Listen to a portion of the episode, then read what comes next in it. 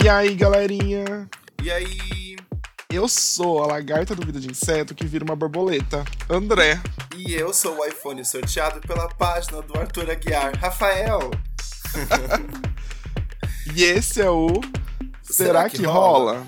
Ai, hum. perfeito. Agora temos, hein? Olha, décima vez que a gente tá nome tá veio. Fazer. O nome veio.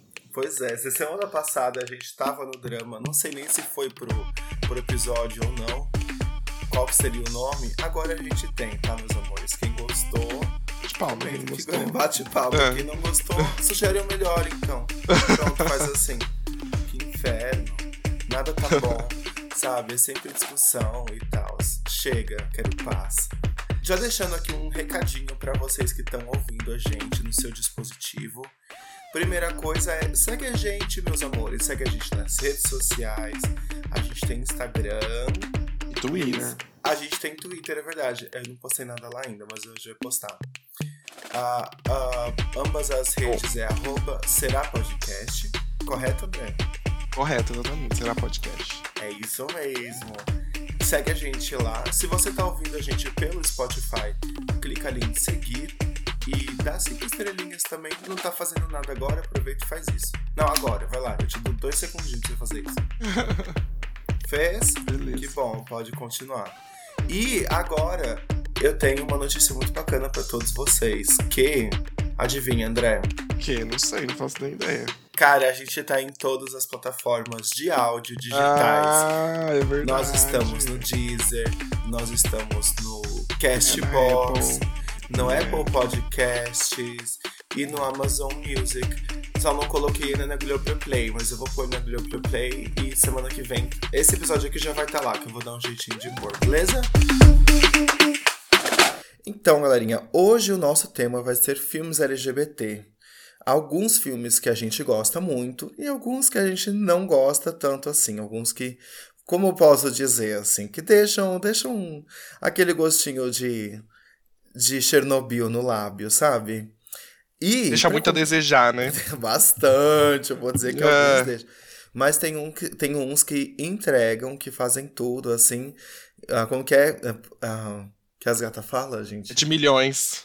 Ai, pelo amor de Deus, é de milhões. Ah, é de milhões.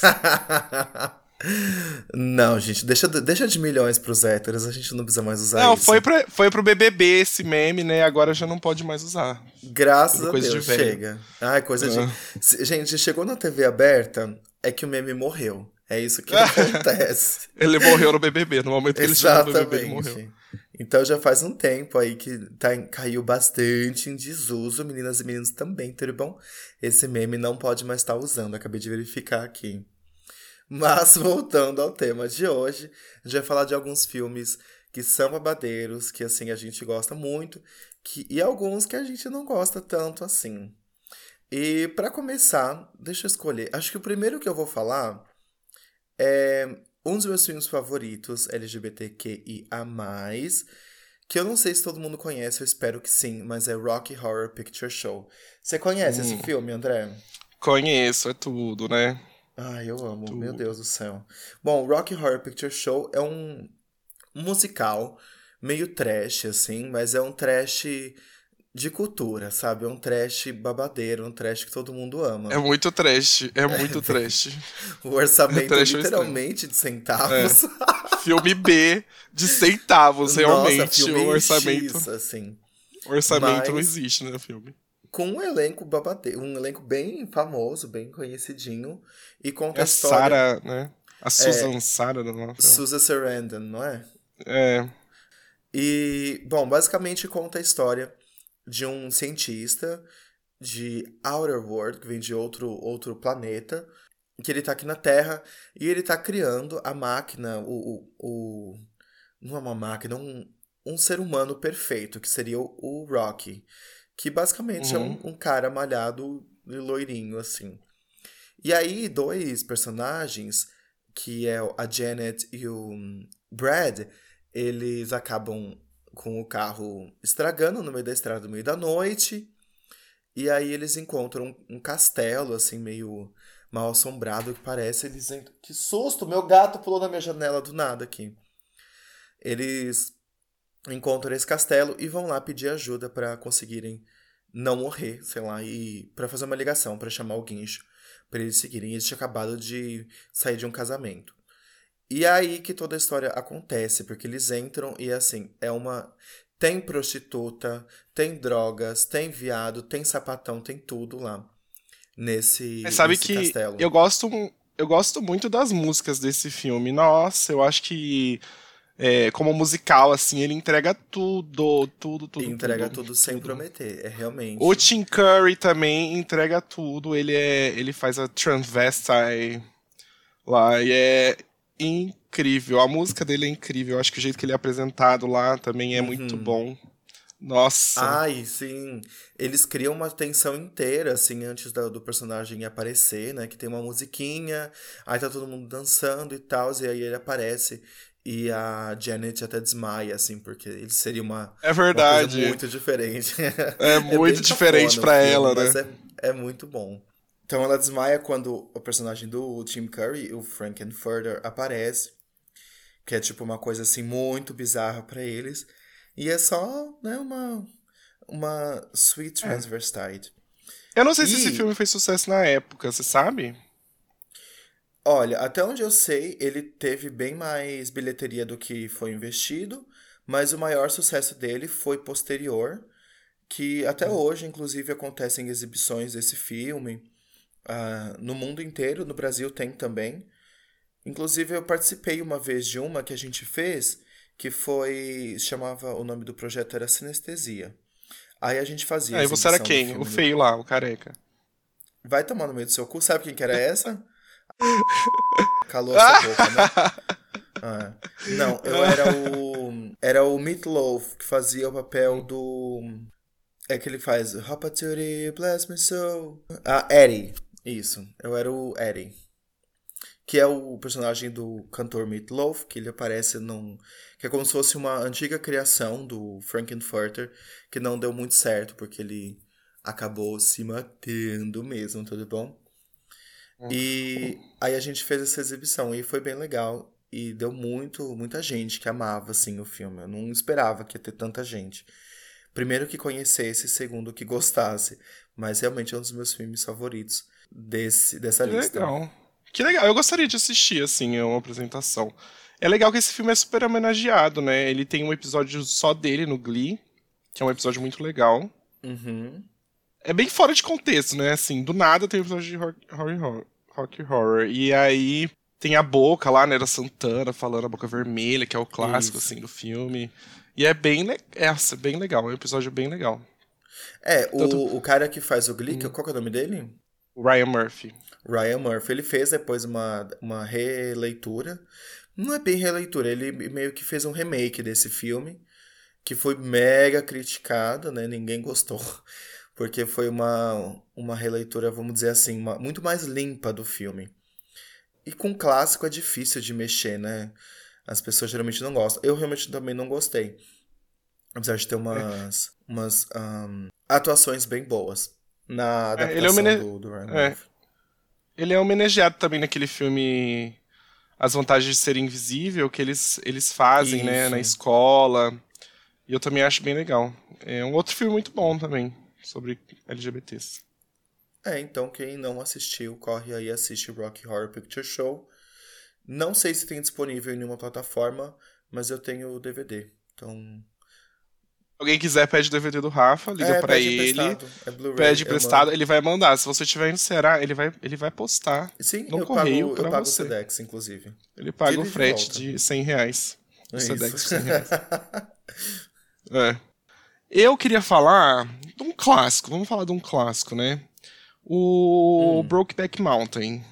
Brokeback Mountain, eu acho que ele foi um, um grande filme, assim, não só pros LGBTs, mas pros héteros também, né? Porque eu acho que ele chegou no grande público. Ele foi pro Oscar, né? Era um grande concorrente do Oscar. Tanto que eu acho que a academia se arrependeu, né? Depois de não ter dado o Oscar pra Ang Lee. E eu acho que eles fizeram isso no, num filme uns anos atrás, né? Eles deram um Oscar pra ele. Mas eu acho que se arrependeram muito na época de não ter dado o melhor filme. O Brokeback Mountain conta a história de dois caras, né? Que são turrões, assim, são vaqueiro, sei lá, e eles acabam se apaixonando, mas eles têm a família deles, cada um tem sua família, né? Um, eles vão morar com a esposa, tem filhos e tal. Mas eles se reencontram e tem essa paixão entre eles. Uhum. É, eu acho que é um filme, assim, eu acho que é um filme muito importante. para mim, pelo menos, foi muito importante. Eu lembro na época que saiu, e a, gente, a gente não acompanhava, na época, quando eu era mais novo, eu não acompanhava tudo no cinema, né? A gente acompanhava quando saía em DVD. Então, quando saiu em DVD, veio aqui para casa, né? E a gente começou a assistir esse filme, e eu muito novo na época, né? Eu acho que esse filme é de 2004, não sei. E eu muito novo na época, comecei a assistir e fiquei, nossa, que interessante, né? Um cara uhum. que gosta de um cara, né? E aí meu pai parou, assim, ele não deixou a gente terminar de assistir o filme. Nossa. Ele cortou. Mas vocês e chegaram aí, na, na tal da cena? É. Não, ele mandou a gente dormir. Ah. É, a gente tava vendo à noite. Eu não sei se ele terminou de ver o filme, mas ele não deixou a gente ver. E aí eu fiquei curioso, porque eu queria ver esse filme, né? Eu, eu queria muito ver esse filme. É...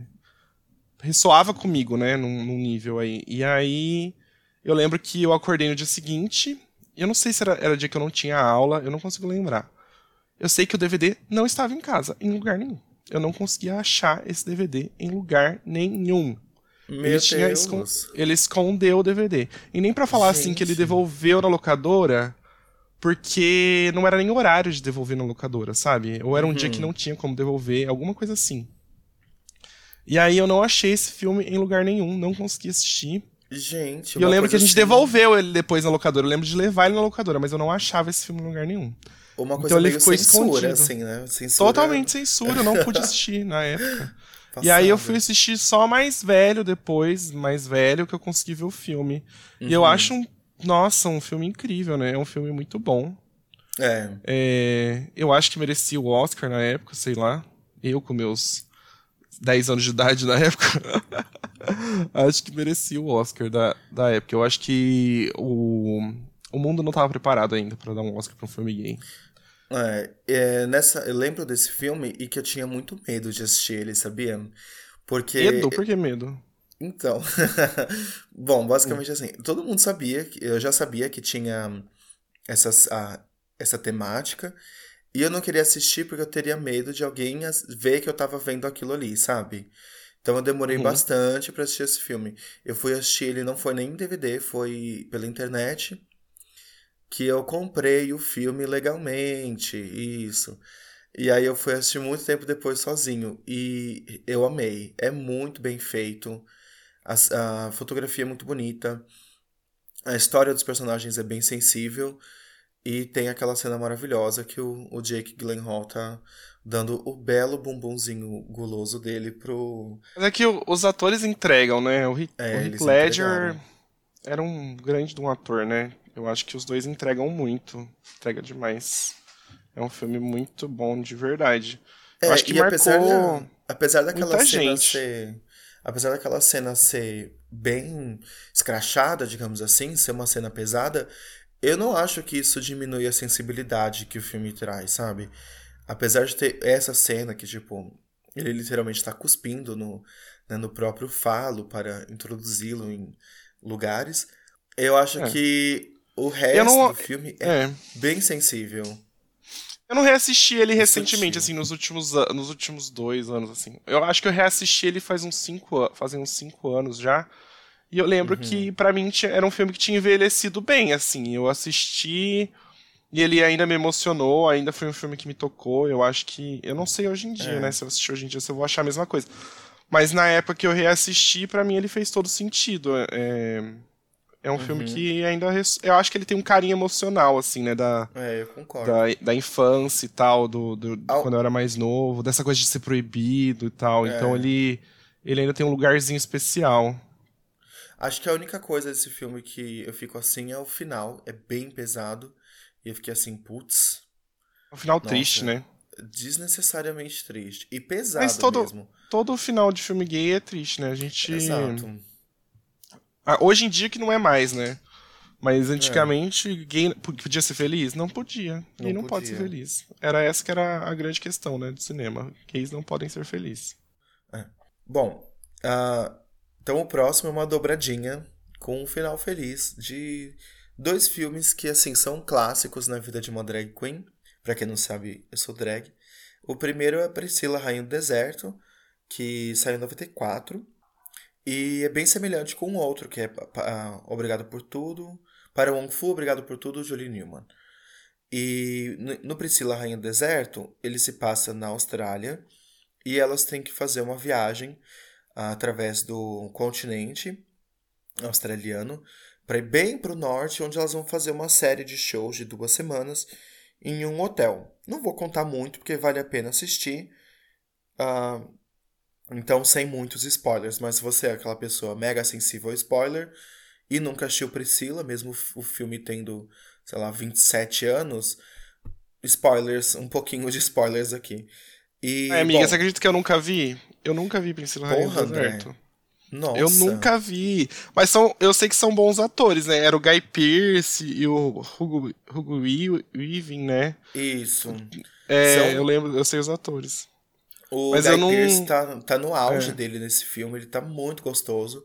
Ele tá fazendo a dragzinha mais. A Felicia, a drag mais novinha que tá lá. O Guy Pearce faz é. a Felicia, o Hugo Weaving faz o Tick e o Terence Stamp faz a Bernadette. E a Bernadette é a mais, mais velha entre elas e é a única que é uma mulher trans. E as outras hum. duas são drag. Mas a Bernadette também é, é drag, né? Trans e drag. Uma coisa não, não cancela a outra. Nesse é, filme, é, então, são esses três atores, os três são bem famosos. O Hugo Weaving é o que faz o Agente Smith, por exemplo, do. Sim, exatamente. É. Do Matrix. E o Terrence Stamp faz a maior, maior parte dos papéis de mordomo de Hollywood, né? Então. De Hollywood.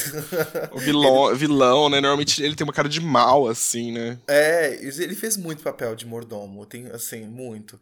Enfim.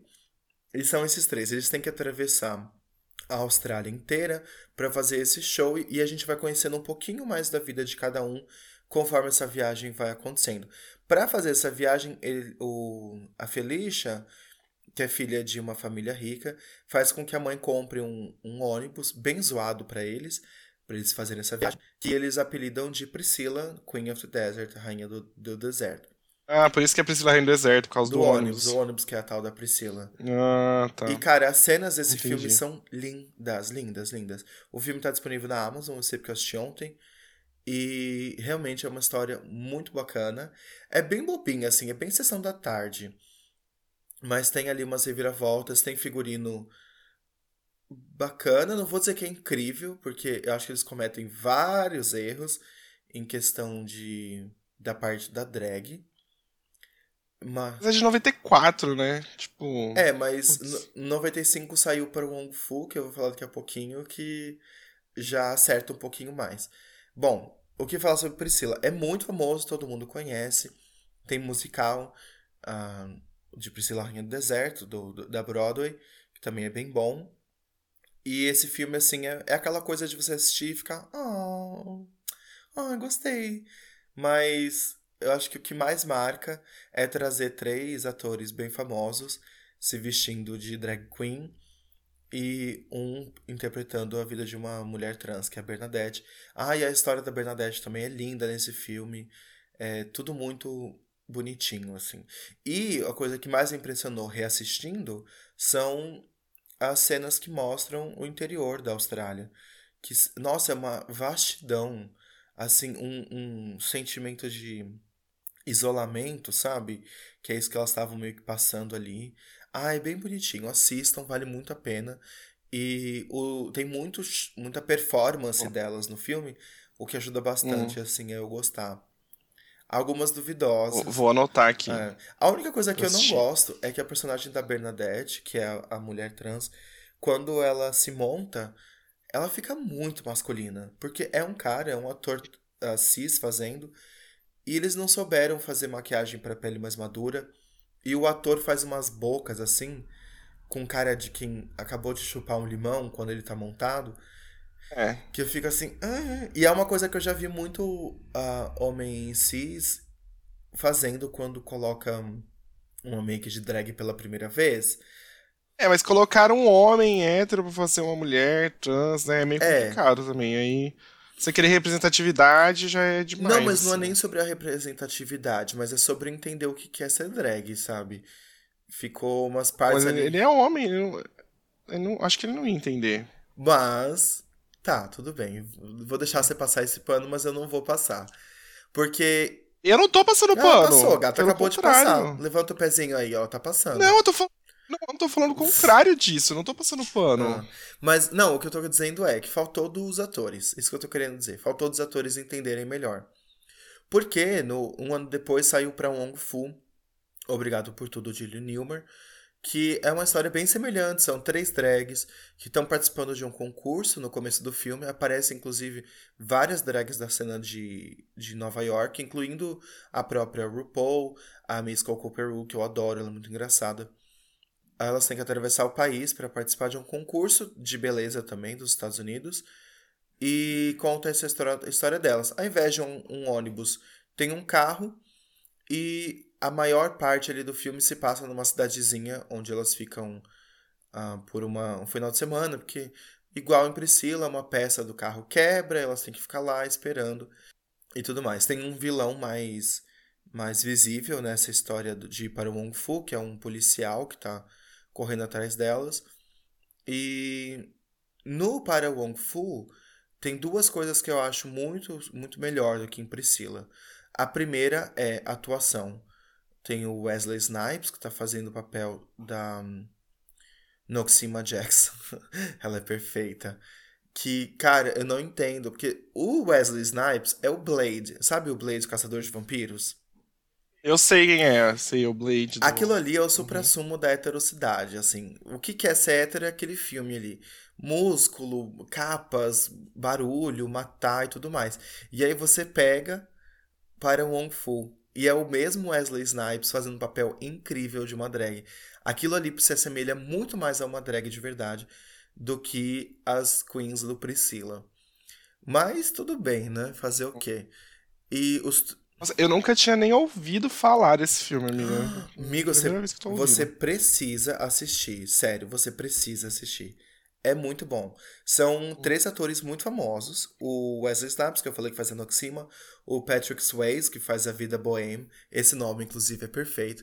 Que seria a personagem mais velha, assim, a a Queen mais velha. E o John, Le John Leguizamo, que faz a Titi. Titi Rodriguez. E, cara, é perfeito. Os três fazem de verdade três drag queens, assim, sabe? A única coisa que é muito distante da realidade é que eles estão montados o tempo inteiro e que a cidadezinha de interior acredita que eles são mulheres.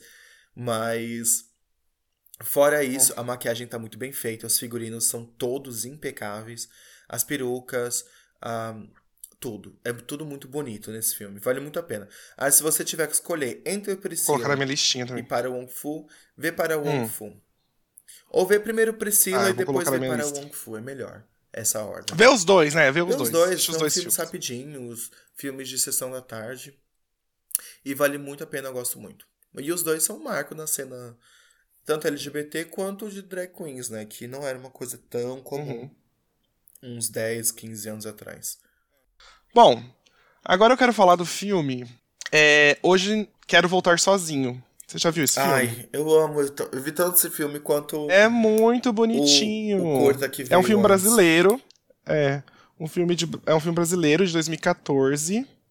E ele conta a história desse menino que ele é cego. E aí chega um menino novo na escola e eles têm uma eles criam uma amizade assim. E aí você vê essa amizade florescer num romancezinho. E é a coisa mais fofa do mundo, é muito bonitinho, é um filme muito gostoso de assistir. É, Tá aí, saiu antes de Com Amor Simon, saiu antes de Heartstopper, foi aqui, foi um filme brasileiro. Uhum. Todo amorzinho, todo quentinho no coração. E eu acho que vale super, super a pena assistir, assim. É um filme muito legal. Tem todos os clichês, né? Tem o cara que faz bullying, Sim. tem, tem a melhor amiga que é apaixonada, tem todos os clichês possíveis. Mas eu acho que mesmo assim é, é muito legal. É um filme muito gostoso É muito fofo. E junto com Hoje Eu Quero Votar Sozinho tem aquele curta, que é Eu Não Quero Votar Sozinho, que deu origem ao filme, com os mesmos atores, Que inclusive. deu origem ao filme. É. Dá pra ver no YouTube, se eu não me engano. O curta dá pra ver no É. YouTube, gente. Só você colocar lá hoje Não Quero Voltar Sozinho. Que tem no, que tem no YouTube. Mas o filme é bem mais legal, né? Eles estendem totalmente a história. É. Eu lembro que na época eu fiquei meio cético, assim. Falei, tipo, ai, por que pegar esse, esse curta e, e, e alongar num filme? Mas é muito bom. Gente, pode ser que seja ruim? Pode ser que seja ruim. A minha memória afetiva é que é um filme muito legal. Também não é reassistir nos últimos anos. É, a última. Tem Faz que tempo parar que pra eu- pensar, 2014 faz tempo já, né? 2014 vai fazer 10 É, anos gata, o tempo passa. O tempo passa. Ele não passa, ele passa. corre, ele voa. Ele, ele voa. Papo de velho mas do cacete. Papo de velho, 2014 é tão velho. Nossa. Não, mas é um filme muito legal. Eu acho que vale muito a pena assistir. Eu acho que. Eu vejo as pessoas comentar que tem uma representatividade muito boa é, no caso dele ser cego, né? Uhum. Eu não sei porque eu não, eu não convivo com pessoas cegas, então eu não, eu não posso falar. Mas eu vi gente falar que é uma representatividade muito boa. É, eu acho que é o bacana disso que você falou é que não é só ah, dois meninos padrõezinhos que se gostam, sabe? É uma pessoa diferente, uma pessoa que tem. que ele é cego e que tá mostrando o romance dele com uma pessoa que não é cega. Então são duas coisas diferentes da gente ver. E pela época que ele saiu, também é dá umas quebradas de tabu, assim, a gente ouve o barulho do tabu quebrando. Mas eu, Eu acho ah, eu que- amo esse filme. É de, é de deixar o coração quentinho, quebrando. sabe? Aprende, É. Heartstopper. Olha você com o coração quentinho, que absurdo. Que coisa, tá se contradizendo já no segundo episódio, aí. Tá, tá se perdendo na personagem. Ué, por quê? Só porque eu. Não. Não, porque você. Ah. Não, porque você é o idiota que odeia tudo, não sei o quê, Não, falando com eu odeio aí, coisa que não é boa. Não gostei de Heartstopper. Mas Ah. esse filme eu acho uma fofura. Não, eu acho que. cancelado. Ah, gata, me Cancelado. cancela, vai cancelado. lá, ó. Meu CPF vai estar aqui embaixo. Quem não gostou, putz, que Não. chato, paga minhas contas. Cancelado. Ah, e tem uma cena linda nesse filme. Tem uma cena linda nesse Hum. filme. Porque ele fala assim. Ele fala alguma coisa assim. É o, é o Gabriel, né? Que é o menino novo na escola, e o Léo, que é o menino cego. Uhum. Isso. E o Léo comenta alguma coisa assim: ah, impossível. Ah, lembrei. É que o Gabriel tá aprendendo com o Léo como escrever naquelas máquinas de Braille. de braille. Uhum. E ele fala: ah, vai ser impossível eu aprender braille. Eu não, não vou conseguir aprender braille, né? Aí o Léo fala assim: não, o impossível é eu andar de bicicleta. E aí o Gabriel leva ele pra andar de bicicleta, gente. Ai, Oh. é muito. Ai, muito fofo. E os dois são muito Bota o- fofuras também, ajuda bastante. Ele bota o Léo na, na garupa e leva ele na bicicleta. Então, ele realiza o impossível pro Léo. Ah, gente. É, e a amiga da, e a amiga É do- românticozinho. A amiga do Léo fica lá, ó, É. só só olhando, coitada. Só olhando assim, com ciúme. É. É.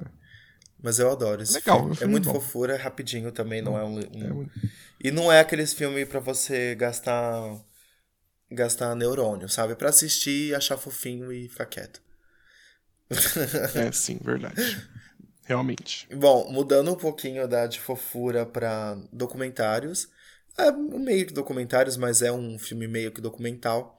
Eu queria falar de Paris is Burning, que é um filme documental que mostra a cena queer nos Estados Unidos na década de 90, principalmente focando bastante na cena de voguing, dos bailes de voguing, ballrooms, que aconteceu na época, que inclusive inspiraram a Madonna a fazer a música Vogue, né? Que é um, O Vogue, né? A música Vogue. ah, que é um dos aham. maiores sucessos até hoje da véia, da, da veinha, coitada, já a cacurinha lá. Não, não falar mal da Eu Madonna. amo a Nesse- Madonna. Nesse podcast ela é a pode falar. maior, gente. Você não pode falar mal da Madonna. Ela é a maior, mas É. também ela é a mais velha, né? Então tá tudo bem. Continuo gostando dela. A maior e mais velha. Realmente, você viu a cara dela, o tamanho É. Vi. que tá? Realmente ela tá maior. Eu amo que do nada, assim, a Madonna aparecendo no seu feed olhando de baixo pra cima. Dá um medo. Ah, eu amo o Instagram da Madonna, eu amo o Instagram da Ah, Madonna. gata. Amo. E, bom, nesse É. filme, Paris is Burning, que também é mega citado em várias coisas da, da cultura LGBT, incluindo em RuPaul, que ela. Toda a temporada, as 45 bilhões de temporadas que tem de RuPaul, eles têm aquela parte que é o The Library is Open, a biblioteca tá aberta, para quem não entende, que basicamente é as drags falando, jogando shade uma para outra. E esses termos ficaram conhecidos no resto da, da população com esse filme Paris is Burning, que conta essa cena e uh, conta o que, que é o shade, o que, que é o Vogue, como começa o Vogue, o que, que, que, que é um é. baile, o que, que é um ball. Muitos termos do RuPaul é, são desse filme, uhum. né? Se você assistir RuPaul, basicamente você vai assistir o filme e vai falar, putz, nada de novo. Mas na verdade, não. Na verdade, tudo foi pego dali do filme, né? É, tem uma controvérsia uh, sobre isso, que as drags não gostaram muito, as drags que, que foram filmadas, as pessoas, né? São, são só drag queens, que foram filmadas no Paris is Burning, não gostaram muito da, da, desse filme, porque ele contava uma parte meio rasa e também meio que pouco se fudeu para as queens que estavam ali aparecendo. Então, muita dessa galera tem um documentário depois chamado Queens, eu acho que é o nome, esqueci, que fala da recepção de Paris is Burning dentro da própria comunidade. E realmente, assim, a galera não curtiu muito, né? Mas, ainda assim, o filme é um marco na, nessa cena e conta a história de, de houses que a gente tem até hoje, como a House of Ninja, a House of Saint Laurent, a Dupree, Extravaganza, que recentemente voltaram bastante à tona com a, a a série lá da HBO, é, né? Que eu não sei se é uma série, é uma competição, série, reality competição, show. é, uma competição chamada, de, de houses, né? Isso, de Vogue, de chamada Legendary, uhum. que é uhum. apresentada pelo MC, meu marido, também conhecido, da Sean Wesley, a.k.a. My Husband, a.k.a. Uhum. The Sean Wesley Trocati. E, e essas uhum. casas aparecem no Legendary, na primeira e na segunda. A gente já apareceu a House Saint Laurent e a Ninja. A Extravaganza não tenho certeza se apareceu. Mas, enfim. Voltou bastante é. à tona esse negócio de Vogue. Aqui no Brasil, o Vogue também tá sendo bem falado na, nas comunidades. Tem um ball que acontece tanto em São Paulo, tem um que acontece em Minas Gerais, que os dois são bem padeiros. Tem bastante coisa sobre. E Paris Burning bem. Cara, não sei, eu acho maravilhoso. Eu adoro, eu já assisti umas 15 bilhões de vezes e eu sempre assisto. E basicamente conta a é história... É curtinho, né? Eu acho que ele é. tem uma hora e vinte, alguma coisa assim. Não é um Exato. filme longo, né? É e um tem filme rapidinho de ver. Tem. Tem. É. Drama. Ai, tem tudo. É bem legal. Se eu não me engano, ele tá na Netflix. Se eu não me engano. É, eu acho que tá mesmo. Ou ele estava na Netflix. É, eu lembro um de ter assistido atrás. na Netflix. Eu não sei se ainda tá lá. É. Mas se não é, tá, gente, ó, se virem aí, procurem e assistam. Porque realmente vale a pena. É uma escola para quem quer usar esses termos, ai, shade, e não sabe o que, que é, pronto, tá lá, aprende. Bom, é, eu vou falar de um romance lésbico agora. É, hum. Tem um filme que chama Carol, que é com a Kate Blanchett e a Rooney Mara.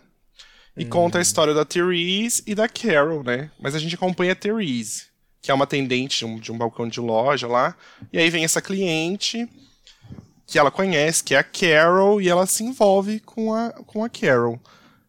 Ela. A gente acompanha um pouco da Carol também, né? E eu acho que é um filme assim. Não é um filme feliz. Eu não vejo como um filme feliz. Mas mostra muito a realidade da época que ele se passa, assim. É... Porque a gente acompanha a, a Carol, que é uma mulher mais velha, né? Ela, é, ela já é uhum. é vivida só que ela tem esse relacionamento heterossexual com o marido dela e ela tem um filho, uma criança, né? E você vê toda essa essa questão com ela mesma, dela dela tá sempre nessa essa luta, porque ela tem que manter esse casamento, mas ao mesmo tempo ela não não é aquilo que ela quer, não é a, a verdade ser ela. E uhum. tem uma cena no filme que é, eu acho que é muito boa, spoiler aí para quem não viu o filme. Mas tem, eles entram em litígio, né? Eles querem se separar. E aí tem uma cena que eles estão no, na corte, assim, né? Na corte não, que eles não foram pra corte ainda. Eles estão lá no. Tentando resolver, numa audiência. Uhum. E aí eles falam que pra ela poder ter guarda da criança, ela tem que negar o romance que ela teve com a Therese. E ela faz o contrário disso. Ela fala: Eu não vou negar quem eu sou. Eu não vou negar o relacionamento. Tudo que eu tive com a Therese foi verdade. E se você não aceitar isso, ela fala pro marido dela, alguma coisa assim, a gente vai levar isso aqui pro, pra corte. E aí vai ficar feio. E a gente. E nós não somos pessoas feias. A gente não vai. Não vai ser bom pra gente isso. E eu acho que é uma cena. É muito forte, assim. É muito. É muito bom. Eu acho que para quem é, é sapatão, né? Por caso eu não sou deve ser mais forte ainda. Eu acho que é um dos melhores filmes LGBT que tem. De pegar essa essência de, de você se negar e de você ter que viver uma vida falsa, de você ter que, que se esconder e, e, e criar toda essa atmosfera em volta de você. Eu acho que ele captura muito bem. E a Kate Blanchett, gente. O que, que eu vou falar da Kate Blanchett? Não tem o que falar. Ela, ela é perfeita. Ela entrega tudo. Eu acho que ela foi esnobada no Oscar, mas assim. Outra vez, eu acho que é mais preconceito do que qualquer outra coisa, porque a mulher é incrível. É um filme que vale super a pena ver. Tá no Amazon Prime também. E eu acho que o final não é, não é feliz. Não tem um final feliz. Mas eu acho que o final é muito real. É real, sabe? Ele dói. Mas é um final que você fica, putz. Eu não vou falar, né? Mas é, eu senti que é um final ah, real. é por isso agora. que ele é. É por isso que ele é triste. Ele é doloroso no sentido de, tipo, nossa, faz todo sentido. E, e ao mesmo tempo dói em você, sabe? Fica, incomoda. É um filme que você termina e, e, e, reflete toda a sua vida, na verdade. Você reflete tudo que você passou, e aí você fica pensando tudo que as pessoas já passaram, porque. Onde a gente chegou, né? Porque você fala tanto, mas olha, olha, gente, olha onde a gente chegou, né? Tipo, passamos por tanta coisa e eu acho que você ele faz você refletir um pouco sobre tudo, assim. Uhum. Eu acho que é um filme que vale super a, super a pena ver. Super ah, eu vou assistir ver, isso, eu nunca vi. De verdade, vale muito a pena. Você disse que tá é um filme onde? muito bom. Tá na Netflix? Na Amazon. Amazon. Ah, ele é um tá. filme lento, não é aquele filme que você vai ler e falar, tipo, putz, incrível, nanã, super rápido. Nada a ver. Ele é um filme lento, ele é devagar, é calmo e tal. É... Mas eu acho que vale super a pena assistir. Quem é todo mundo que é LGBT deveria, deveria assistir esse filme. Tá, eu vou procurar. Amei, amei, gostei. Bom, um filme que eu gostaria de falar agora é também sobre um romance entre duas mulheres, que é o brasileiro e não brasileiro Flores Raras, com a Glória Pires. Você já viu esse filme? Não, não vi. Ai, menina, assiste. Eu sei, eu sei qual é, mas eu não assisti. Meu Deus, é um filme tão bonito, tem cenas tão maravilhosas. Bom, Conta a Vida é uma, uma história baseada em, em fatos reais de uma arquiteta que é casada com uma outra mulher e elas estão morando no Rio de Janeiro, numa meio, meio que uma fazenda. E aí ah, eu não vou contar muita coisa, porque, sério, vocês precisam ter a experiência de assistir esse filme pela primeira vez. Mas é a coisa mais gostosa do mundo. É um filme lindo, tem romance, tem briga, tem a Glória Pires sendo belíssima, tem joias, tem tudo. E ela tá arquiteta, tá fazendo um projeto para a cidade do Rio de Janeiro. E enquanto isso mostra a vida dela com a esposa que não é brasileira. A arquiteta é a Glória Pires, tá? E a fazendo uhum. fazendo esse projeto e a vida dela dentro dessa chácara que ela tem no Rio. Cara, é a coisa mais linda do mundo, assim, é um, um romancezinho bem bonito entre as duas tem umas cenas bem bonitas, umas coisas bem complicadas que acontecem. Não quero dizer muito para não estragar a experiência, mas vale muito assistir, principalmente pela Glória Pires, que tá belíssima nesse papel. Meu Deus do céu, que mulher perfeita. Tá bom. O que, que você Ele acha é desse filme? filme outro filme brasileiro, né? O que, que eu acho do quê? Esse filme assisti, não posso falar. Eu não tenho Ai, repertório muito piadinha. grande de filmes LGBT. Eu deveria ter era uma piada um repertório da, da maior. Pires comentando o Oscar. Oscar, não posso opinar. Ela fala assim, é. Ah, não assisti, é, não posso, não posso opinar. opinar. Exatamente, sou eu, com os filmes LGBT. É engraçado Ai, que tinha uma época que eu ficava com um menino e ele fez uma lista para mim de todos os filmes que eu deveria ver que são LGBT, assim, pra eu criar uma cultura. E é engraçado que eu sou uma pessoa que assiste muito filme, né? Eu sou muito envolvido com isso de cinema. Uhum. E tem um repertório muito pequeno de filmes LGBT. E eu acho que tem a ver muito com o negócio lá do Brokeback Mountain, que eu acho que é porque meu pai reprimia muito esse tipo de filme na minha casa, sabe? Uhum. Eu não eu não podia ver nada relacionado a isso. Então eu tive que ver depois de mais velho, na verdade. Depois que eu fui pra faculdade, depois que eu fiquei mais adulto, que ah, eu fui é. entrar é... nessa realidade, sabe? Essa é a vida de todo mundo. Eu, eu, também não assistia isso em casa, eu fui assistir bem depois. Eu mais assim, velho, né? Já tinha meu próprio exatamente. computador para poder assistir. É, exatamente. Eu acho que é a vida de todo mundo mesmo. Bom, eu quero falar de outro filme lésbico também, Uhum. E esse, assim, é, se chama O Retrato de uma Jovem em Chamas. É de 2009, 2019. É de uma diretora francesa, é um filme francês. E conta a história de uma moça, é, acho que é no século XVIII, eu acho. Que ela vai casar. E aí a mãe dela contrata uma, uma retratista, né, uma pintora, para fazer um quadro dela antes do casamento. Uhum. Só que ela não pode saber que ela tá sendo pintada, porque ela não quer. Ela não quer que tenha o um quadro, porque ela não quer casar, na verdade. Ela não quer o casamento. E uhum. para ela, ter o quadro pintado é conca concretizar essa história, é concretizar que o casamento vai acontecer. Então essa moça fica lá, uhum. observando ela durante o dia, fica de companheira dela. É uma casa no meio do nada, assim, que tem ela, a cozinheira e a. e as duas, né? Tipo, fica essa coisa melancólica, só delas e tal. Então à noite ela acompanha essa moça, essa, essa noiva, e de noite ela pinta o retrato lá dela. Ela, com a memória do que ela viu e tal, ela pinta o quadro dela. Só que elas vão se, elas vão se envolvendo, elas acabam se envolvendo em um momento do filme, né? E eu acho que esse filme é tão bonito. Também é outro filme super lento, assim, é um filme lento pra caramba, mas nossa, é muito bonito. As atrizes são lindas. Eu acho que tem a, a leveza de ter sido uma, uma diretora de ter feito o filme, sabe? Sim, Então tem um, bastante, o olhar. Né? Tem o olhar feminino no negócio. Uhum. E eu acho que não tem ator no filme. Se eu não me engano, não tem homem no filme. Só tem mulheres. Eu não consigo. Se tiver homem, eu não consigo me lembrar dele. Então, assim, tão insignificante uhum. que eu não lembro. Mas é, a, a maior presença no filme são de mulheres. E existe uma sororidade muito grande entre elas também. Entre as duas, né? A pintora e a, e a noiva, mais a, a moça caseira lá da, do, do, que mora com elas e tal. Existe uma festa que elas vão que é só de mulheres. Então existe um negócio de sororidade muito grande. E é muito uhum. bonito de se ver. Tem toque em temas muito delicados, assim, que eu não vou falar para não dar spoiler mas toca em uns temas muito delicados e eu acho que ele, ela toca de um jeito certo. Mas, de novo, eu acho que é por ter sido feito por uma diretora mulher.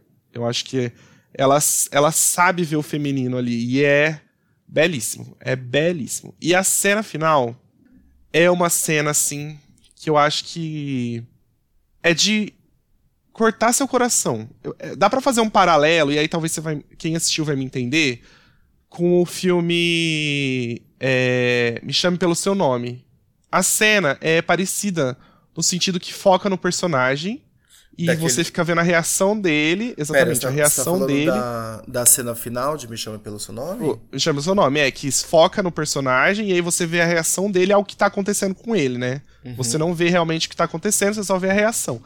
E basicamente a cena é bem parecida. Só que eu acho que aqui ela é feita com um primor muito mais saboroso, assim. É um sabor, menino, esse filme. É um sabor. Amei. Você que sabe é se tá incrível, tá disponível em algum lugar? Pior que eu não sei. Nossa, é um filme que vale muito a pena. É um filme francês, né? Eu acho que ele também tem um, uma sensibilidade maior, assim. Não, parece, parece que não tá nada. Tá em lugar nenhum. É. Ah, tá na Globoplay, gente. Globoplay, mas só que tem que pagar na Globoplay. Que é Globoplay. Pela, pela É. Filme francês Bom, então, que é assim. É, já assistam, sabem, né, amor? Por favor. Assistir isso aí. Eu filme. quero assistir. Esse aqui me deu. Esse e Carol que você falou são os que eu. É que os outros eu tinha visto também, né? tem essa é, questão. Tem isso. Exatamente.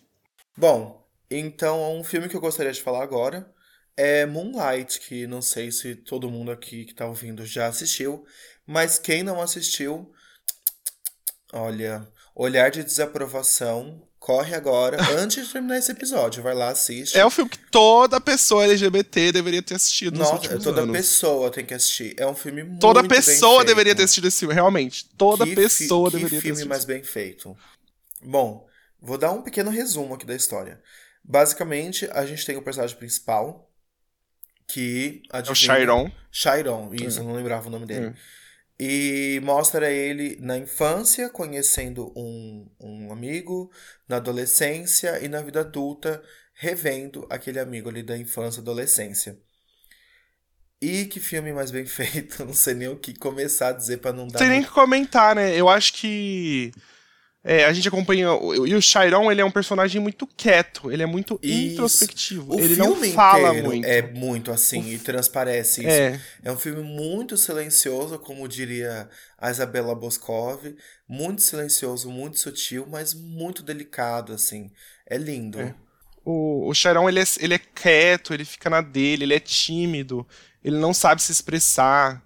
E ele não sabe o que ele é. Ele não sabe o que ele é. Ele é. Aí ele é zoado na rua, chamam ele de faggot, né? Chamam ele de viadinho. E aí ele vai perguntar pra esse cara, que é tipo a visão paterna que ele tem, que ele nunca teve um pai, mas ele tem esse cara que meio que adota ele. E ele pergunta o que, que é faggot. E aí eles têm uma conversa, gente, que é linda, uma conversa Uhum. bonita. Esse cara, esse cara dá o apoio pra ele, sabe? E é, é uma dualidade muito grande, porque é esse menino negro crescendo nessa, nessa vizinhança violenta, cheia de drogas, e ao mesmo tempo ele é uma criança. Uma criança sensível, diferente. E aí, esse cara que vende droga, né? Ele é um, um, um traficante. Ele meio que tenta tirar ele desse meio, né? Tipo, não deixar esse meio afetar ele. E é, é bonito demais, gente. É muito fofo. bonito. A direção é assim, impecável. Tem a cena lá que ele ensina ele a nadar no mar, Sim. que é belíssima, Eu belíssima. acho que a cena que eu mais gosto é uma das cenas finais, onde tem a preparação de um, um prato de comida. Quem já Uhum. assistiu sabe o que eu tô falando. Eu acho aquela tão. Ai, não sei, tem uma coisa com o, o amor que ele tá sentindo e fazer comida pro outro e alimentar o outro, que junta essas duas emoções assim. E pra mim ali é o, o- realmente o, o auge da, da sensibilidade desse filme.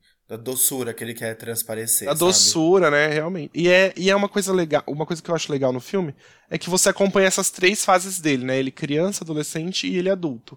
E dá pra você entender perfeitamente como ele virou esse adulto. Você Uhum. consegue você consegue entender, você vê o caminho que levou ele até ali, sabe? Isso. E aí você entende também as frustrações internas dele. O ator não precisa falar. Ele não precisa falar. E você entende o que ele tá sentindo. Sim.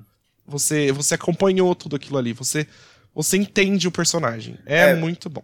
Eu acho que o negócio que você tá querendo dizer é que o filme não precisa falar porque ele te mostra aquilo ali através de, de atuação e de cenas muito, bem, muito bem pensadas. É o cinema bem feito, né? O cinema Exato. É o nome, dizer né, as coisas. Chama isso É aí. o cinema de primor, é o cinema Ah. bem feito. Ele não precisa te dizer as coisas, você entende. E é aí que é o primor. É. E uma coisa que marcou muito, infelizmente, uma das coisas que mais marcou o Moonlight foi o Oscar que ele ganhou de melhor filme da academia.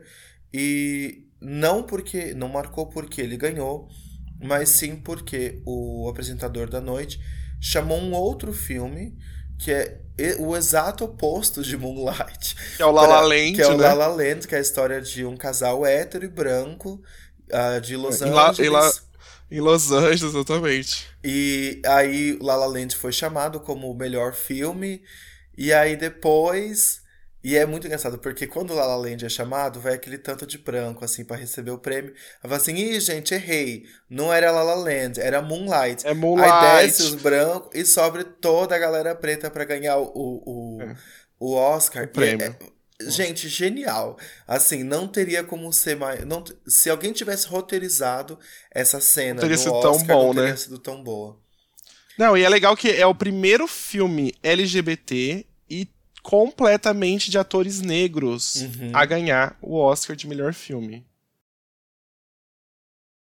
Bom, vamos falar dos filmes que a gente não gostou? Verdade, né? Tem isso. Eu posso começar os filmes que eu não gostei? Pode, sou- pode começar. Ah, eu vou começar, assim, tacando os dois pés na porta. Cara, um dos piores filmes que eu já assisti, e não tô falando só de filmes LGBT, de filmes que eu já assisti, é um que os fãs de RuPaul vão gritar, chamado Hurricane Bianca. Vão te bater. Meu Hurricane Deus Bianca. do céu, que filme ruim. Eu assisti esse filme inteiro. Eu fui na casa de um amigo pra assistir, porque ele comprou esse filme. Meu Deus do céu. Eu acho só Mas tem na Netflix, não tem? Acho que agora tem. É, A gente, eu assisti na, na época que saiu. Ela tinha liberado no Vimeo, sabe? Você comprava e você podia assistir Ah, pelo sim. Vimeo. Aí ele comprou e a gente foi lá assistir.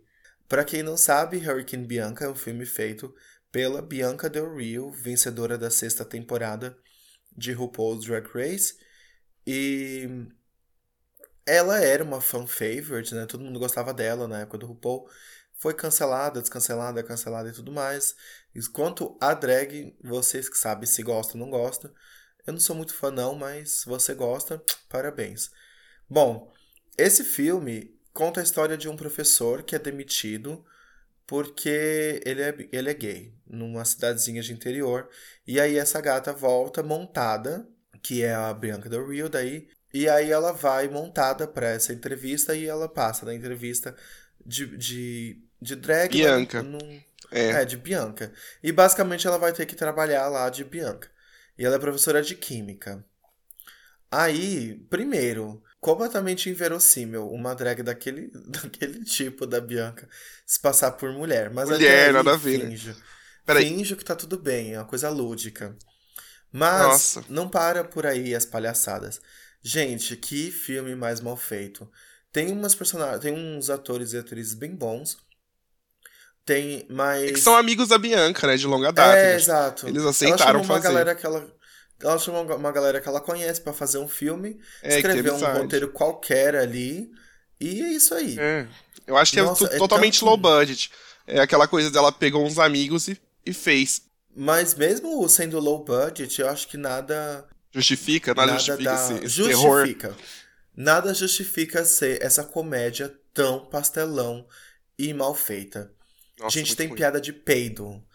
Tem piada escatológica no, nesse Sim. filme. É horrível. O final. Assim, o começo é muito ruim. E no final parece estar no começo. É muito ruim. A pior É. cena, de fato, é no final, quando tá rolando ali uma, uma festa. E acho que a pior parte, uma das piores partes, é que ele tem uma sequência chamada. Não é Hurricane Bianca, mas é para. com From Russia to Love. É, American Bianca from Russia with love. assim. With hate. Isso, With with, hate. hate. E, cara, acho que assim, não dá, sabe? Não tem como passar esse pano. Não tem como passar pano nem pra Bianca Del Rio, quanto mais pro filme É, bosta que ela eu fez. assisti, eu assisti o primeiro, mas eu não tive coragem de ver o segundo. Eu acho ah, que eu também não. o primeiro me traumatizou demais pra eu ver o segundo. Super. Eu acho que já sofri o suficiente. Eu não me odeio ao ponto de. Mas eu queria ver pela o- Kátia, eu queria ver pela Kátia. Mas eu Ah. acho que não vale a pena. Não, Vale a eu tenho certeza que não vale. Absoluta. Não preciso nem assistir pra saber disso. Bom, o filme que eu queria falar, que é um grande lixo de filmes de LGBT, é Um Crush para o Natal, que saiu pela Nossa. Netflix ano passado. Nossa, E isso eles- é ruim. E eles super fizeram marketing desse filme, né? Tipo, o filme Aham. gay de Natal, o filme de gay de Natal. E, gente. Gente. É horrível. Gente. É horrível. É um filme que é uma tortura. Se você é gay, É. você vai ficar pensando o que que isso me representa? Em É Nada. horri- Nossa, Não te é- representa é em feio o absolutamente em nada. Eles pegam tudo que é ruim de filme de Natal, jogam Uhum. no liquidi- liquidificador, botam um arco-íris pra falar que é gay e bate. E aí vira esse filme. E aí Gente, entrega. entrega. Gente, entrega. Não A entrega. melhor, porque- parte de- Ai, a melhor ah. parte desse filme é o vídeo da Trix e da Katia reagindo no Queen's Like to Watch. Sim, se vocês não a única viram, se coisa boa que inglês. esse filme. É, a única É. coisa boa desse filme é, é esse vídeo que elas fizeram. É. A, Kat, a, a Trix tem essa piada de que é um dia ela ainda vai virar a mesa de revolta com o que elas estão assistindo. E nesse vídeo, ela vira a mesa de revolta. Ai, muito bom. O é vídeo muito é muito bom. bom. o filme é uma bosta. A reação. E- Gente, não vejam o filme, vejam a reação da Katia e da Trix. Isso, você vê o suficiente do filme lá. É, Esse filme eu comecei e eu não terminei, porque realmente eu fiquei, não, não é possível. Eu acho que eu não terminei não. também. Eu tô, eu tô parando pra pensar aqui. E eu acho que eu não vi o final. Eu acho que eu, eu desisti, eu abandonei. Eu, é, eu, mas o, o, o Hurricane Bianca também. Eu só terminei porque eu tava na casa de um amigo com outras pessoas assistindo. Porque senão eu não teria assistido. Com certeza é. não. É, não vale a pena, nem um pouco. Não, pelo amor de Deus, não tem como.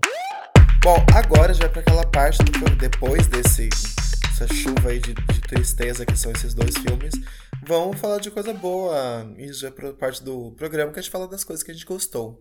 Esse é o Amor. Amor. Bom, o meu amor de hoje quer começar ou quer que eu comece? Pode começar. O meu amor de hoje tem três coisinhas. A primeira é o No Limite, que está passando na Globo e tem disponível os episódios na Globoplay, que eles acertaram as coisas que eles erraram na última temporada. Eu sou muito fã de dessa dessa desse programa, desse reality, seja o No Limite ou Survivor, já assisti vários e essa temporada finalmente está entregando alguma coisa. Porque quem assistiu a temporada passada de No Limite, que tinha alguns famosos no meio, sabe que assim, não deu certo. Não rolou. Não é igual Big Brother, que é jogar umas ex-pessoas famosas, que melhora. Ficou horrível. E acho que também o, o Nunca assisti, amiga, no limite. passada. Ah, eu adoro. Os Survivors são os, Survivors são, assim, um pouco mais. Acho que a galera vai mais bem preparada do que os No Limite. Uhum. No Limite é uma galera meio que, tipo, ah, vim aqui, curti a experiência. No Survivor, é tipo assim, a galera leu livros, fez curso de sobrevivência. Alguns, né? Não todos. É um babado grande. Nesse tem uns personagens que, assim, tem tudo para entregar o que eu quero de no limite, que é pessoas que entendem de fato de sobrevivência e que fazem tudo. Mas já comecei a ficar assim, ai, gente, até agora vocês não me Ai, que chatice, ai, porque. É. Mas, tudo bem, eu tô gostando. O Fernando Fernandes, que é um ex-Big Brother e também um atleta paralímpico, tá apresentando. E além dele ser muito gostoso, que ajuda muito a assistir qualquer coisa, ele é muito carismático, sabe? Ele apresenta muito bem. E ele é rápido, assim. Ai. Uh, ai, como eu posso explicar? Porque eu, eu esqueci o nome do cara que apresentou do, da temporada André passada. Marques. André Marques. Mas, Mas é que o André, Marques é insuportável. Insuportável. É. Ele funciona pra Já alguma o... coisa? Não funciona. Ah, ele, não sei, né? Não vou não. dizer, porque eu gostava não. do personagem dele na Malhação, quando ele fez não. 15 mil anos atrás. Não. não. Mas o Fernando Fernandes está entregando tudo e mais um pouquinho, realmente mostrando assim que tem como apresentar no limite e ficar bom. Saudades é. do daquela gay que apresentava é. o primeiro no limite. Qual é o nome dele? O Zeca Camargo. É, Zeca Camargo. Também era é, bem bom apresentando. Camargo. Mas Zeca Camargo está na TV ainda, é que ele tá na Record, né? Daí não conta. Vixe, então ele nem tá mais na TV, né? o meu próximo amor é uma série que comecei a assistir também da Globoplay, chamado Desalma. É uma série brasileira e que fala de uma, uma vila de imigrantes ucranianos e tem ali um mistério que está acontecendo. Não terminei ainda, mas a minha amiga que está aqui, aqui comigo está amando. Já assistiu tudo de uma vez só. E tem umas, uns personagens muito bem pensados assim. E tem uma coisa que eu acho muito difícil tem série, que é ator infantil bom. Eu acho hum. muito difícil. É, não é que eu não gosto de criança, não é isso, mas eu acho que ator criança é muito difícil de entregar muito, sabe? É muito difícil. Que às mesmo. vezes corre muito risco de ser caricato, de ser um texto duro e tudo mais. Esse menino que faz ali o, o capiroto dessa desalma, gente, eu fiquei com muito medo, de verdade. Entregou tudo e mais um pouquinho, eu amei. É. E o meu último amor é o novo álbum da Florence The Machine, que eu sou fã dessa mulher. Ela poderia pisar na minha goela, que eu ia falar, nossa, obrigado. Minha goela tava precisando disso aqui. Ela pode quebrar um braço meu e eu falo, não, obrigado. Eu não precisava de dois. Eu amo ela. O último álbum tá bem bruxona. Tá uma bruxa que quer dançar em volta da fogueira, girando. Tá lindo. Os visuais que a gente já recebeu do álbum estão perfeitos. Então, assim, Florence. É um filme, é um filme, é um álbum bem dark, né? Ele é bem uhum. pesadelo, assim, filme de terror, né? É uma coisa bem bruxona mesmo. Eu, para falar a verdade, escutei a primeira vez e não gostei tanto. Fiquei. E eu sou, tipo, muito fã da Florence, uma pessoa totalmente surtada por causa hum. da Florence. E não gostou eu por quê, então, Então, cacete? menina, não sei, não gostei Faz o melhor, tanto, filha assim. da puta. Vai lá, Ah, pega não, não, realmente, o não microfone e grava. Mas aí eu fui ouvindo outras vezes e eu achei. Ele melhorou, assim, ele se enraizou em mim. É um álbum muito bom. É um álbum bem sólido, assim, né? Um álbum bem. É, eu acho que é Completo. babado. A Florence sempre entrega isso, né? Um álbum coeso. É, e coeso. esse me remete muito ao antes do último, que eu não lembro o nome. O Peraí. How Big, How Blue, How Beautiful. Isso! Ah, eu remete um acho. pouco de How Big, How Blue, How Beautiful, mas com instrumentos mais intensos e Nossa. menos, menos drama. Eu acho que Eu acho que não. O How Big, How. Blue era muito rock, né? Esse aqui eu achei mais começo de carreira, assim, da Florence. Um pouco Langs, assim. Sei É, lá. pode ser, é verdade. Tem aquela vibe celta dela. de Etérea, né? Uma coisa assim. É, sei lá. Eu Uhum. gosto. Verdade. Bom, o meu amor da semana vai pro álbum do Kendrick Lamar, que ele soltou na sexta-feira. Hum, Gente, o álbum do Kendrick Lamar é incrível. É um álbum que você pode ouvir do começo ao fim. Eu acho que ele tem 18 faixas. É muita coisa, realmente. Mas é muito bom. O cara sabe o que ele faz, tipo, ele sabe fazer. ele sabe. E ele entrega. dá aula. Ele dá aula do que ele faz. Eu acho que ele é o melhor rap, rapper da atualidade. Não que eu seja, tipo assim, uma pessoa muito boa pra falar de rap. Mas eu acho que ele é o melhor rapper da atualidade. É incrível o que ele sabe fazer com música. Eu queria saber quem é o produtor do álbum dele. E eu, talvez eu acho que seja ele mesmo. Porque a produção é excelente. Ah, tem até um- um uma música que tem um sample da Florence. Tem um sample da música da Florence. Hum, o que eu mais gosto no Kendrick é que ele usa o rap como uma forma de, de trazer uma, uma batida pra música, sabe? Não é só pela É. letra e não é só pelo que ah, o que ele tá cantando e mas aquilo ali gera uma cadência que se torna um beat, sabe? É, Não sim. sei se fez sentido isso. Faz Mas sentido. É muito Quando gostoso. você escuta Kendrick, muito é, é. faz todo sentido. que se torna fluida a música, sabe? Sim. Ah, é uma delícia. Esse álbum eu É. ouvi também quando saiu. Eu amei, tô apaixonado e por Muito mim bom. Muito, muito já bom. temos aí o álbum do ano. Nossa, será que é esse o álbum do ano? Eu acho Eu bem acho que vai- fácil, viu? É, provavelmente vai tirar a chance de várias pessoas aí de álbum do ano. É muito bom. É muito É. Mais Enfim. algum amor? Não, não tenho mais nenhum amor. Ah, então É vamos isso. pro. Hoje não, Faro. É, vou deixar pra minha amiga. Hoje não. Olha, Bom, hoje, posso começar falar. com hoje? Não. Hoje eu vou começar com hoje não, porque você falou que eu é era uma diferente. pessoa amável. Mas hoje eu vou chegar com hate. Vou chegar com dois pés na meu Deus, porta. entrega, entrega. Ai. Quero ódio. Eu assisti Doutor Estranho 2 no Multiverso da Loucura.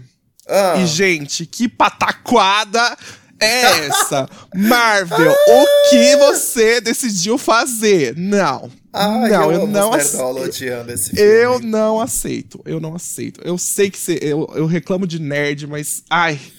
Mas não, não é nenhuma questão nerd eu reclamar, porque eu não tive problema com a nerdeza do filme. Eu tive problema com o roteiro. O roteiro não existe nesse filme. É inexistente. E chama Multiverso da Loucura por quê? Porque não tem loucura. Acho que a loucura foi escrever esse filme. Essa que é a loucura. Porque, pelo amor de Deus, gente, não dá. Não dá. É muito ruim. Eu achei um filme muito simples. Ele se. É, é, em termos de roteiro, assim, ele é muito simplesinho. Uhum. Eu não posso falar o meu, a minha maior revolta, porque é um mega um spoiler. E eu achei que eu tinha, eu achei que eu tinha recebido todos os spoilers do filme. No fim, gente, eu não recebi um grande um spoiler, então quando eu cheguei no cinema eu fiquei surpreendido. Adoro isso. Eu, Eu, adorei quero ser saber, eu quero Não, saber. eu não posso contar, eu conto em off. Tá. Foi ser surpreendido, mas gente, não dá. Eu achei que foi um esse filme é um grande surto pra mim. Mas assim, eu concordo com a Isabela Boscov. A Wanda não entrega atuação. Não entrega. Gente, ela é boa, ela é boa, mas perto do Benedict Cumberbatch, não dá. Não dá. Coitada. Eu acho É, que tem é que momentos assim- que ela tem que entregar. O roteiro pede que ela entrega. E ela não consegue. Não consegue. Me desculpa. Mas ela não consegue. E, E. Mas eu quero falar o coisa boa do jurídico da Wanda Gente, Maximoff aí aparecendo. Gente, mas eu quero falar do, do- da parte de direção, que é do Sam Raimi, e não tem que falar de ruim. A direção do filme é incrível. Ele tem umas cenas de terror muito boas, tem uma umas construções de cenas de terror, de medo, assim, que funciona muito bem. Muito bem mesmo. Ele sabe o que ele tá fazendo, ele tá no domínio da arte dele. Em termos de direção, não tem que falar. Não tem que falar. E. É, vou esperar sair na HBO e eu assisto. É, e eu fiquei com medo. O vilão do filme me deu medo. Ele me deu medo. Eu fiquei com medo dele, porque acho que é mais pela direção do. Quem que é o vilão? É spoiler. Fala, cara, eu corto. Bom, o meu hoje não faro vai pra ficar doente. Pra pegar gripe, pegar resfriado. Cara, não existe. Ai, como é péssimo. Eu fiquei resfriado a semana inteira da semana passada. Ah, não sei se era resfriado ou era gripe. Eu sei que não era Covid. E como é horrível. Eu fico chato quando eu tô gripado. Eu fico manhoso, sabe? Tipo, ai, reclamando e falando. Ah, e eu me odeio, eu me odeio quando eu tô assim. Então, esse é o meu hoje não faro. É pra resfriado e gripe, porque eu detesto ficar assim. Privilégios, Ah. porque eu tô doente também, tô gripado. Mas Uhum. eu tenho que trabalhar, eu tenho que fazer um monte de coisa, tive que fazer um milhão de coisas. E é isso, vida que segue. Mas, gata, Mesmo eu também segui vivendo minha vida. A gente Ai, fez tudo. Não fiquei manhoso, Eu- não parei um minuto. Eu, não, Ai. eu não paro, mas aí eu fico tipo assim, ai, saco, ai, meu nariz. É. ai, e eu não gosto de ficar assim. Daí quando passa, eu fico assim, nossa, como eu tava chato. E É. um amor extra que eu esqueci, meu amor extra ligado a esse meu hoje não faro, é respirar. Cara, como é gostoso respirar pelo Como é nariz. bom É respirar. uma delícia. Nem percebia que eu fazia isso. Gente, olha, para as pessoas que têm uma Respiram. rinite muito forte e que não conseguem respirar pelo nariz, sério, meus pêsames, mas respirar pelo nariz é realmente uma delícia. É um privilégio. Obrigado. É. Enfim, Mas é vamos isso. pro Deu no Twitter. E deu no Twitter. Bom, no essa semana o deu no Twitter tá meio caótico, né? Que é, É. trazendo exatamente o que, que é o, O o Twitter. Twitter. É o, É. o, su, o supra-sumo do caos. O Caos. primeiro que a gente tem. ah, você quer falar do primeiro? Primeiro foi o cancelamento da Rita Von Hunt, gente. Ela foi cancelada.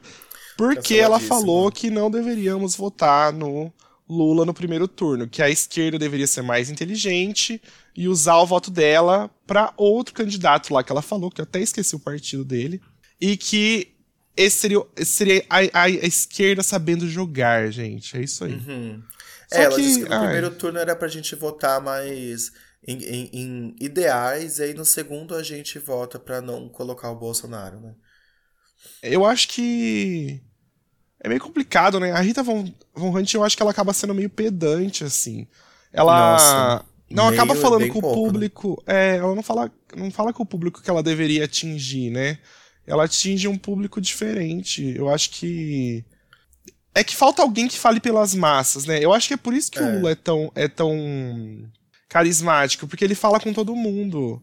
E aí eu acho que É. a Rita e a Gabriela Priori, que falam coisas interessantes, eu acho que elas têm um, um repertório muito bom, não conseguem atingir todo mundo. Eu acho que elas são tipo uma elite, é uma, uma elitezinha assim, intelectual que, que não fala onde deveria chegar. Eu acho que esse que é, o É, grande eu acho que não problema. é nem que elas não atingem. Eu, No caso da Rita, que é quem eu mais conheço ali, ela não quer, ela não se importa em atingir todo mundo. Não é à toa que ela ah, se utiliza de palavras bem mais difíceis do que era necessário, mostrando aí o suprassumo do pedantismo que ela tem para oferecer para o mundo, né? E a vozinha que ela usa é só cherry on top, porque difícil. Mas ah, não isso. só ela que foi cancelada essa semana. Um, É. Essa semana foi cancelada também a Patrulha Canina. Não, gente. Amor, gostou? esse Achou é o tudo? melhor. A Patrulha Canina é aquele desenho onde tem os cachorros que são tão vestidos de de policial, de bombeiro, de guarda de trânsito, de tudo. É, é, eles foram cancelados porque eles são uma milícia, gente. Eles são Exatamente. milícia, por Patrulha isso que eles foram cancelados. É milico, e por conta disso, uma twitteira lá, não vou uh, expor ela aqui, colocar o arroba, porque né, ela tem todo o direito da opinião que ela quiser. Ela falou que ela não deixa o filho dela assistir a Patrulha Canina porque ela não quer que passar pano pra polícia e que ela se, acha que milícia tá tudo bem. E isso só gerou a melhor thread na semana passada. Melhor thread do Twitter. Foram as, as pessoas falando sobre as animações e filmes e falando que ah, vocês não entendem o quanto que os desenhos tentam normalizar essas ações de polícia, não sei o quê. Aí uma gata falando assim, ah, é porque Barbie era bom. Um, a Barbie era um desenho muito bom, apesar da eugenia e a forçação de heteronormatividade. Eu falei, ai, gente, que tudo! Ela falava. Porque ele é, a, é a bicha mais bicha de todas as bichas. É, mas o desenho da Barbie Heteronormatividade. É a coisa mais o... gay que tem é Barbie. É, é perfeito. É tudo, é icon. Não, eu, eu, tentei procurar de My Little Pony, mas não, não achei. Então, My Little Pony pode continuar assistindo, mas Patrulha Canina, pss, sai fora. Não. Não pode mais. É. Outro cancelamento da semana foi o da Cássia Kiss. Você falou aí do hum. Desalma, né? Ela tá no Desalma. Uhum. Mas ela foi na Fátima Bernardes e ela deu uns comentários bem polêmicos, assim. É, uhum. Ela falou que ela é contra o aborto, mesmo já tendo feito um aborto. Hum, Ai. Eu vi isso. Sabe por que é complicado? Porque parece que quando é pra ela, quando o negócio é pra ela, tá tudo bem. Mas aí quando levar para terceiros e saúde pública já não é ok, entendeu? É, não ela sei. disse Mas que ela, ela já é. fez, ela já é. fez dois, se eu não me engano, que ela se arrepende e que ela tenta fazer com que as pessoas não cometam o erro que ela cometeu. Então assim, é, né? Eu ser. acho que ela sendo mulher e ela já passando por isso, ela pode ela tem, opinar. Ela tem lugar Agora, de fala, né? É, eu não tenho, não sou mulher, não eu tenho também. útero. Então eu vou deixar ela é. falar. E aí as pessoas. A gente não que... tem lugar de fala, não tem como falar sobre isso, exatamente. É. Então, mas tudo bem. O próximo cancelamento é do cantor famoso por mostrar volume na, na sunga, o Zaneto, né? Da dupla Zaneto e qualquer coisa. Que... Zaneto Cristiano, não é? É, Fabiano Cristiano, alguma coisa. Não sei também. Zaneto, Zaneto é alguma coisa. É. E ele foi num show, né? Deles lá dos dois. E ele falou que, diferente da Anitta, ele não precisa fazer tatuagem no toba para mostrar que tá bem.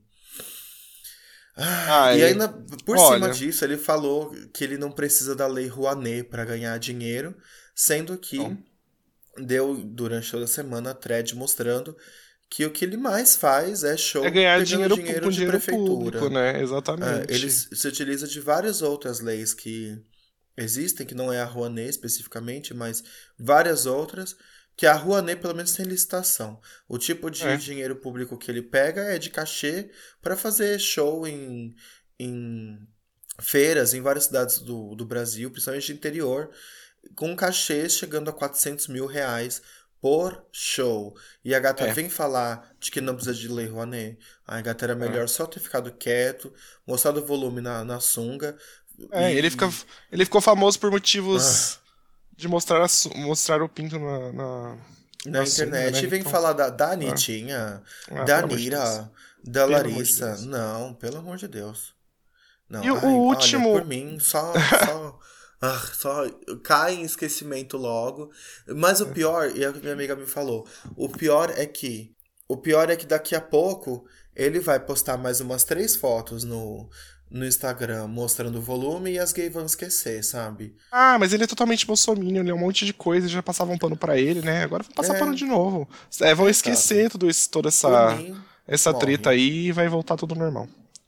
É. Enfim. O a última deu no Twitter da semana é os tênis da Balenciaga. Os que tênis delícia, da Balenciaga, que, que parece que foram jogados no liquidificador também. Todos destruídos de anos, vieram lá de 1.200 e custando Exatamente. 10 mil reais. O primeiro, o primeiro All-Star feito, eles pegaram e é. falaram que era o tênis deles. É. Mas, apesar de toda a comoção que teve no Twitter, eu tenho uma coisa para falar sobre essa, essa thread aí. Hum. Bom, a Balenciaga lançou esses tênis, mas é como. Bom, primeiro que a Balenciaga é uma gênia do marketing, né? Eles amam fazer uhum. isso para gerar mais falação para os itens deles. Mas é pra. Isso basicamente foi para anunciar um tênis que eles vão fazer. Onde a intenção é que seja um tênis para a vida inteira. Por isso que ela fez esse tênis tão destruído e lançou cobrando 10, acho que era 10 mil dólares, né? Por. Não, é 10 mil reais. Eu acho que é, algum, é menos em dólar. É 10 mil reais. Mas era isso só um golpe gigantesco de marketing que, como sempre, dá certo, porque a galera comenta e odeia e depois vai lá, a galera rica e paga aquilo ali e compra. Exatamente. Mas, Mas é que- realmente foi um golpe de marketing pra vender um outro tênis, não necessariamente aquele. Claro que esse tá à venda, quem quiser pode comprar e ir lá. É, numa edição Mas- limitada, né? Esse aí só. Ele não. É, exatamente, uma edição escala. limitada. E é Hum. isso, né? A Balenciaga vai continuar fazendo uns itens absurdos. Absurdo A- e ganhando buzz. É A maravilhoso. Bottega pra Veneta também vai continuar fazendo É. isso e só gerando buzz. E a gente É. aqui falando. E a gente vai E a gente continuar falando, e eles ganhando faz. dinheiro. Você tá ganhando dinheiro? Eu não tô. Não, Não, na verdade, gente, eu tenho um tênis Balenciaga aqui maravilhoso. Se alguém quiser comprar, 10 mil Mano. reais, tá? não. Pronto. De, de 15 anos atrás, de quando você calçava apenas 38. É, ele é maravilhoso, tá? Tá 10 mil reais. Se alguém quiser, manda mensagem. Pronto. Já, já financia aí. E eu acho que é isso, né, Paixão? É isso. É isso. Gente, quem quiser me seguir no Instagram é arroba André Ferracioli com dois R's e dois L's. E o meu é arroba otrocate, O-T-R-O-C-A-T-T-I. Vou repetir, O-T-R-O-C-A-T-T-I, dois T's, hein? Só seguir a gente lá, manda comentários e também ahn, siga a gente na, no Instagram, arroba será podcast. E comenta lá no post dessa semana o que, que você achou desse episódio. O que, você achou E tem algum filme LGBT que a gente não falou aqui que você gosta e um que você detesta? Deixa lá, quero Tem vários, sabendo, quero gente, tem vários. Tem muito filme pra falar. Comenta lá. Comenta bastante. Exato. Então é, É isso, meus amores. grande Um beijão beijo. e até a próxima. Até.